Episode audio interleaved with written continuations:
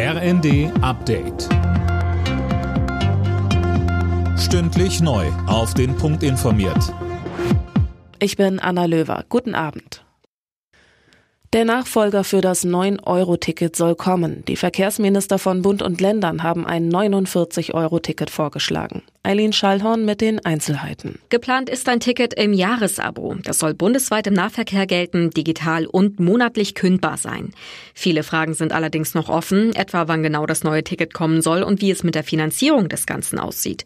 Die Verkehrsminister schlagen vor, dass Bund und Länder sich die Mehrkosten für das Ticket 50-50 teilen. Pro Jahr wären es insgesamt drei Milliarden Euro. Im nächsten Schritt müssen die Ministerpräsidenten der Länder und der Kanzler ihr Okay geben.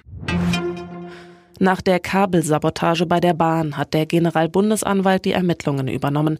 Es geht um den Anfangsverdacht der verfassungsfeindlichen Sabotage. Der Vorfall hatte am Samstag den Bahnverkehr im Norden lahmgelegt. Hitziger Schlagabtausch zum Bürgergeld im Bundestag. Arbeitsminister Heil hat die Pläne der Ampelregierung gegen Kritik aus der Opposition verteidigt. Es sei wichtig, dass Menschen, die in existenzielle Not geraten sind, verlässlich abgesichert werden. Das Bürgergeld soll Hartz IV ab Januar ablösen. Geplant sind unter anderem höhere Regelsätze.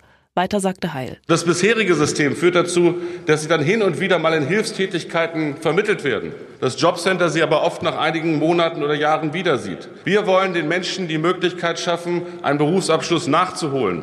Es geht um dauerhafte Integration in den Arbeitsmarkt. Es geht um gute Arbeit statt Hilfsjobs, meine Damen und Herren. Nur einen Tag nach dem Rücktritt des rheinland-pfälzischen Innenministers Levens ist das Amt neu besetzt. Der Mainzer Oberbürgermeister Ebling wurde im Landtag vereidigt. Levens war nach Vorwürfen im Zusammenhang mit der Flutkatastrophe im Ahrtal zurückgetreten. Alle Nachrichten auf rnd.de